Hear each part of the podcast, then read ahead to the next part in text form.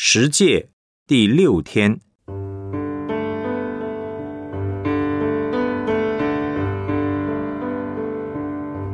胜过属灵外遇、拜偶像的试探。哥罗西书一章九到十六节。因此，我们自从听见的日子，也就为你们不住的祷告祈求，愿你们在一切属灵的智慧悟性上。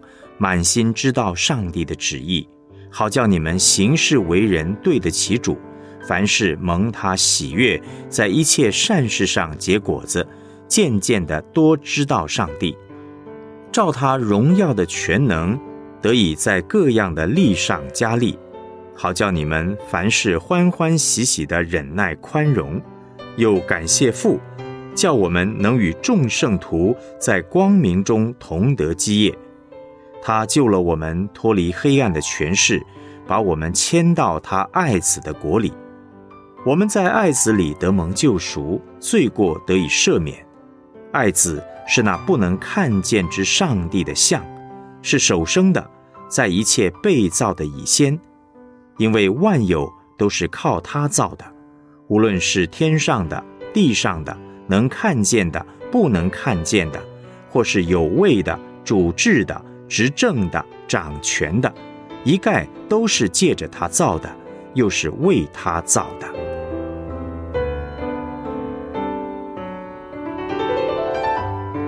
我们来思想主题信息。我们一不小心呢，就会受仇敌的欺骗而陷进算命、占卜的最终。要预防这一类属灵的外遇，最简单的原则就是。你怎么避免婚姻里外遇的问题，就怎么样避免属灵的外遇。消极方面呢，要逃避试探。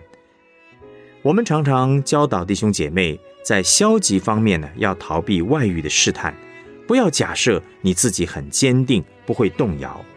有的时候，我们稍微软弱一些，就会很想知道关乎自己在未来或隐秘的事。而就渐渐掉入撒旦所设的网罗当中。即使是在基督化家庭的保护之下成长的孩子，在学校的时候，仍然有可能会受到同柴的引诱，去接触一些算命方面的事物。所以，我们要想尽办法逃避试探。假神的名连提都不要提，任何和算命有关的事都不要接触。看到有关占星术的书就要丢开。积极方面呢，和主要有亲密的关系。中华福音神学院前院长戴绍曾牧师曾经分享说，避免外遇最好的方法，便是和配偶有好的关系，这是最根本的方法。因为这样一来，别人就没有办法介入你们两人之间。同样的道理。要避免属灵的淫乱，最重要的就是我们和主建立亲密的关系，这是釜底抽薪的方法。爱耶稣，让耶稣的满足充满在我们里面。这样一来，因为已经知道自己在上帝的手中，而且是常常更新变化的，没有人可以掌握我们的命运，也知道上帝会把一切最好的都给我们。包括一切身心灵、物质、非物质的好处和祝福，而我们也真的经历到这些恩典，就会觉得算命这些事物是可憎恶的。不去算命，不只是因为害怕，而是因为上帝是圣洁的。我们活在圣洁里面，就会觉得与算命有关的事情令人厌恶。而不犯属灵的外遇，最深的动机，则是因为上帝是我们最大爱慕的对象，我们根本不想让他有一丝一毫的难过，不要让圣灵担忧。身为基督徒，一定要渴望上帝的荣耀胜于一切，这是让我们脱离偶像辖制最重要的方式。以赛亚书四十八章十一节的经文说。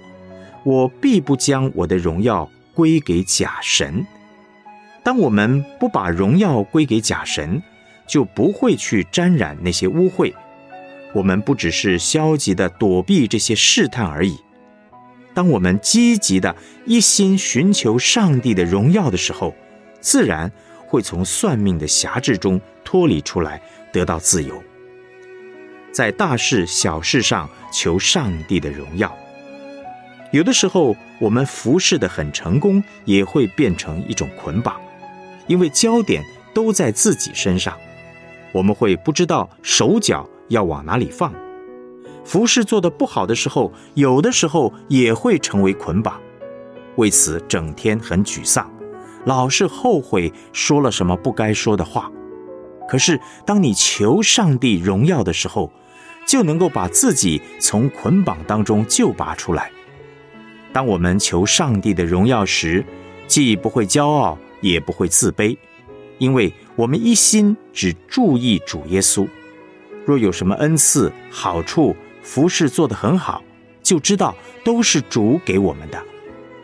让我们在所有的事情上立定心志，说：“主啊，今年、这个月、这个礼拜、今天，我要在大小事情上只求你的荣耀。”这样，我们就不会有患得患失的心。即使是自我形象不好，当我们会仰望上帝、求上帝的荣耀时，他的形象就会复辟在我们身上，我们的自我形象就会被改变。当我们的注意力已经完全从自己里面跳脱出来，放在上帝身上，就会进入在基督里面的自由。我们若仰着脸敬拜他，我们就会改变形状，像主要我们改变的一样，荣上加荣。我们来思想两个问题：要避免属灵的淫乱，最重要的就是和主建立亲密的关系。你现在和主的关系如何呢？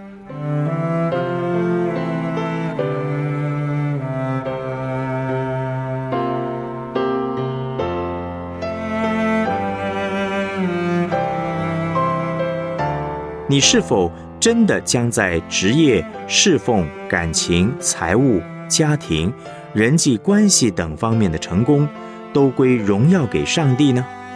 你的困难在哪里？